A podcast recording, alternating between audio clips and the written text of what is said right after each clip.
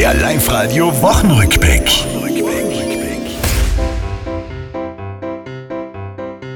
Was ist Olympia fürs rot-weiß-rote Herz ein Segen?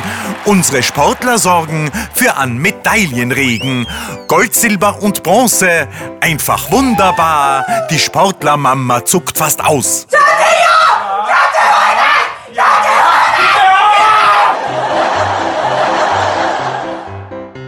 Die Polizei macht einem Hotelier bei uns jetzt Beine.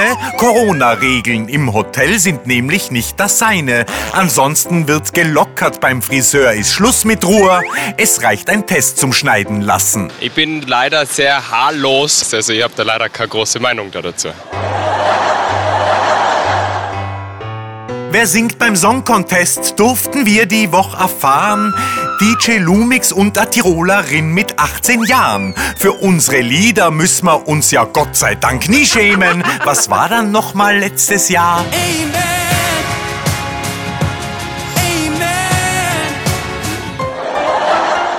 Das war's, liebe Tiroler. Diese Woche, die ist vorbei. Auch nächste Woche Live-Radio hören. Seid's vorne mit dabei.